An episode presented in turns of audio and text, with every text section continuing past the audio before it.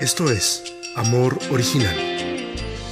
Hola a todos y a todas, bienvenidos y bienvenidas. Esto es Amor Original. Soy Efraín y estoy contento no solo de estar de regreso con ustedes, sino también de poder participar en esta serie titulada Cuentos que no son cuentos, en la que exploramos y desarmamos también algunas parábolas de los evangelios.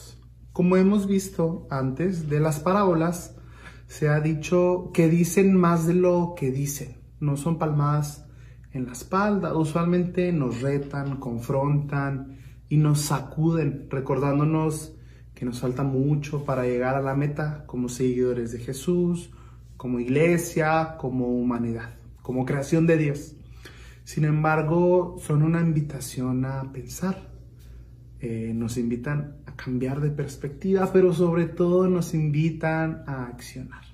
Y no es la excepción con esta, la de hoy, que nace después de que Jesús tiene un encuentro con un joven, mejor dicho, con un príncipe rico, de acuerdo a Lucas, el autor de este evento. ¿Se las cuento o la leemos? Va, va, se las cuento. Uh, el evento narra que un príncipe, hombre no tan joven, rico, prominente, se le acerca a Jesús y le hace la pregunta del millón.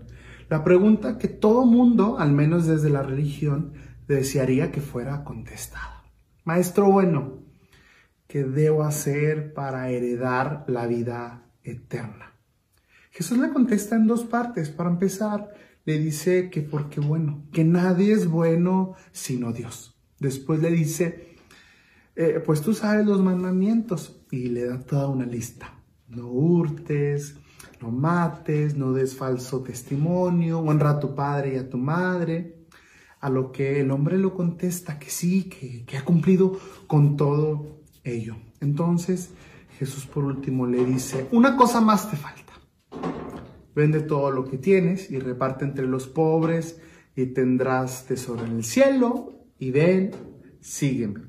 Al escuchar esto, el hombre rico se puso muy triste porque era rico. O sea, se puso triste porque lo que Jesús pedía de él claramente atentaba con sus riquezas, con su estatus social, con su estabilidad económica, con su futuro terrenal. Luego, Jesús, lo ve a los ojos y le dice, Qué difícil es para los ricos entrar en el reino de Dios. De hecho, y aquí viene la parábola, es más fácil que un camello pase por el ojo de una aguja que un rico entre en el reino de Dios.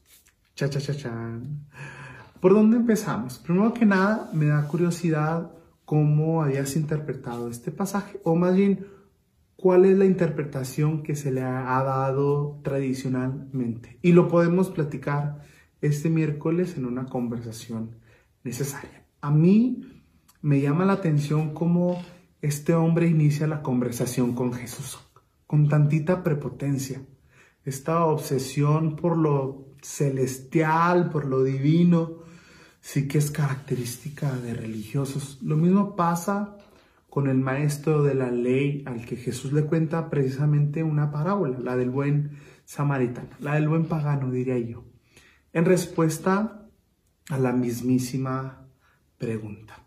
A veces pienso que cualquier otra persona le hubiera preguntado a Jesús otro tipo de preguntas, cosas como ¿cómo le haces para acercarte al leproso sin temor a infectarte?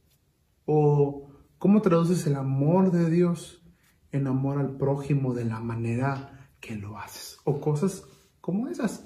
Pero no, a este le importa más cómo llegar a la otra vida. le importa más heredar la vida eterna que, no sé, heredar los principios de amor de los que Jesús viene no solo predicando, sino viviendo. Interesante. Por el otro lado, también me asombra con el respeto y educación con el que se acerca el príncipe. Jesús bueno, como, como quienes se acercan a venderte algo, siguiendo al pie de la letra los protocolos de mercadotecnia. Ese Jesús bueno, eh, no sé, como quienes hacen una oración a inicio de su nombramiento presidencial. Como si las palabras Dios, fe, reino, Jesús fueran mágicas para impresionar a Dios y a la gente, por hacerles pensar que impresionan a Dios. Pero aquí viene Jesús una vez más demostrando que nada es lo que parece, que ni dirigirse a Dios con respeto, ni cumpliendo con ciertas normas, les libra de rendirle cuentas a los pobres, es decir, a los que sufren como resultado de sus riquezas. Yo pienso, al menos este hombre se retiró, pero ¿y los que siguen rondando, asegurando que Dios los respalda, eh, que están entre nosotros y han decidido no dar sus riquezas a los pobres. Al menos este hombre se retiró. Bueno. Pero, ¿qué habrá querido decir Jesús con esta parábola? ¿Y qué es lo que le motiva a decirla? Bueno, pues eh, por mucho tiempo, como hasta hoy, se creía que será rico por tener el favor de Dios. Así que entre más rico, próspero que una persona era, lo más cerca que estaba del reino. Así que, pues esta historia viene a desmentir y desarmar la idea de que entre más próspero, más cerca del favor de Dios. Mentira. El favor de Dios es un regalo. No se compra, no se vende, con la salvación no se lucra. Eh, Dios la otorga. Y no es cuestión de riqueza, ni de seguir ciertas normas, ciertas recetas. Bien dice Pablo, es un don de Dios. Y ahí está el detalle. Y es lo que como cristianos nos cuesta trabajo aceptar. Y es por eso que Jesús seguirá hablando en parábolas. Ahí tienes la de la oveja perdida en la que el pastor que cuida ovejas deja a 99 ovejas para ir por una oveja. ¿Ves? Si el reino de Dios fuera negocio, no sería negocio. En este sentido, el reino de Dios tiene que ver más con pérdida que con ganancia.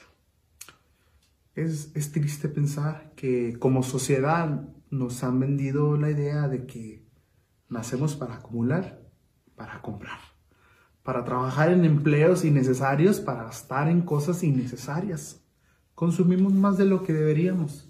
A nivel mundial se producen más de 2.100 millones de toneladas de desechos cada año. Y a minuto, una tonelada de basura de plástico llega a los océanos. En pocos años habrá más plástico en el mar que vida acuática.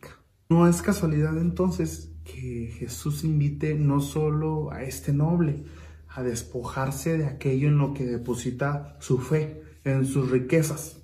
Esto a través de la justicia, por los que dudaban entre la relación de la fe y la justicia social, sino a todos como sociedad que hemos echado raíces en lo mercantil. Ahora, el mensaje de Jesús no, no era en chino, sino que hacía eco a quienes conocían la ley y los profetas. Ya venía advirtiendo el profeta Jeremías a los líderes de Israel y Judá, nobles y sacerdotes, por su falta de justicia. Dice, y sus maldades no tienen fin. Ellos no hacen justicia al huérfano ni defienden los derechos de los pobres. Precisamente por ello es más fácil que un camello pase por el ojo de una aguja que un rico entre en el reino de Dios. Mientras que unos han sugerido que el sentido es literal, o sea, un camello y un ojo de aguja para tejer. Algunos otros han sugerido que por ojo de, una aguja ah, se refiere a un agujero pequeño en las paredes de las puertas de la ciudad, suficiente para que una persona pase, pero difícilmente un camello. Sin embargo, eh, pues ambas propuestas se quedan cortas a la parábola que Jesús ilustra.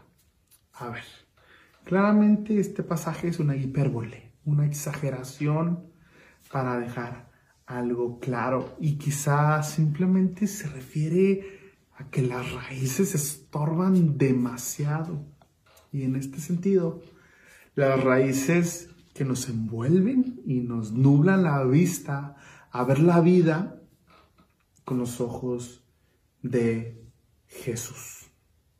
Y mira, desde una perspectiva personal, no individual, personal, de introspección, uno se haría la pregunta, ¿dónde estoy yo poniendo mis raíces? Eh, ¿Dónde estoy yo poniendo mi fe? A partir de esa pregunta, ¿en qué estoy eh, gastando mi energía? ¿En qué estoy echando a andar mi creatividad? Eh, pensando que soy libre, ¿qué me ata y, domina mis pensamientos y deseos que no involucran a nadie más más que a mí y, mi voluntad. A ese pobre, ni tan pobre, le tocó en cuestión de sus riquezas. Pero a nosotros qué? Pienso en mí, por ejemplo, y pienso que en ocasiones he echado raíces en todo menos en Dios. Entonces esta pregunta sí es la pregunta que vale la pena hacernos y constantemente.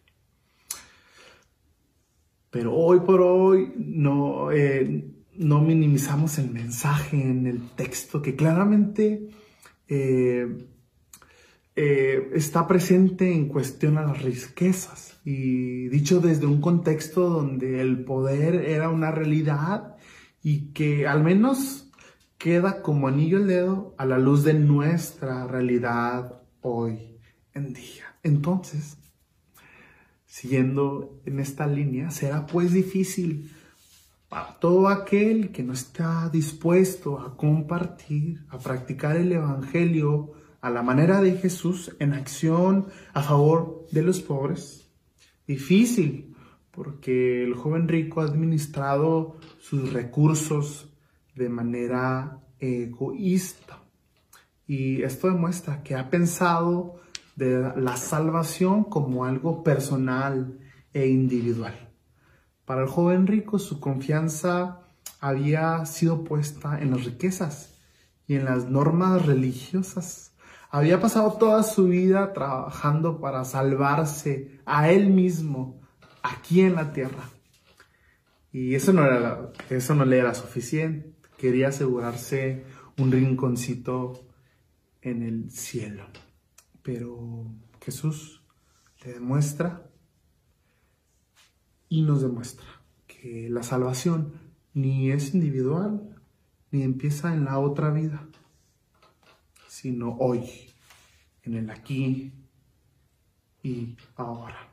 En la medida en que nos despojamos de nuestros bienes, en la medida en la que practicamos la justicia social, en la medida en que deseamos la salvación de todos, no solo de nosotros mismos, y en la medida que entendemos que lo celestial nos sirve de poco si está no está en conversación con hacernos cargo de lo que pasa en el mundo hoy en día. Ojo, creo que este pasaje no es una defensa para terminar con la pobreza necesariamente, pero sí es una propuesta de ejercicio de fe, de poner nuestros recursos a disposición de los demás. Y lo que Jesús le pide al príncipe, nos pide a todos como sociedad consumista, que hemos echado raíces en lo mercantil. Hoy precisamente somos invitados a echar raíces en Dios, a dejar de consumir y acumular, por dar un ejemplo, por el bien de todos, de todas, de la creación, y a vivir buscando la justicia social. Pareciera que para Jesús se honra a Dios cuando se le honra a los demás. Ya decía San Agustín, que amamos al invisible e intangible Dios cuando amamos al prójimo. Amigos, amigas, la salvación no ocurre en la otra vida, sino que inicia a la de ya. Es comunitaria. Quizá por ello los que aspiran a la salvación individual les sea difícil participar de ella, no por decisión de Dios, sino porque quizá ellos, nosotros, seríamos los que estaríamos no dispuestos a compartir la salvación con los demás. Como iglesia, ¿dónde estamos echando raíces? ¿A qué le hemos dado prioridad? ¿Al culto? ¿La sana doctrina que no sana a nadie? ¿Por asistir a la iglesia? ¿Riquezas? ¿Números? Entonces Dios nos recuerda hacernos cargo de lo que en verdad importa y nos invita a que en el camino de la vida nos vayamos escapando cada vez más de las raíces que nos estorban. No como búsqueda de un, de un pasaje de vuelo directo al cielo, sino para vivir en un cielo de acuerdo a Jesús, en relación con el prójimo a partir de ya, como ejercicio de fe y como práctica eclesial del cuerpo de Cristo. Deseo que nuestras raíces estén puestas en Dios. Gracias por habernos acompañado hoy. Nos vemos el miércoles en una conversación necesaria, nuestro espacio de preguntas y respuestas. Bye.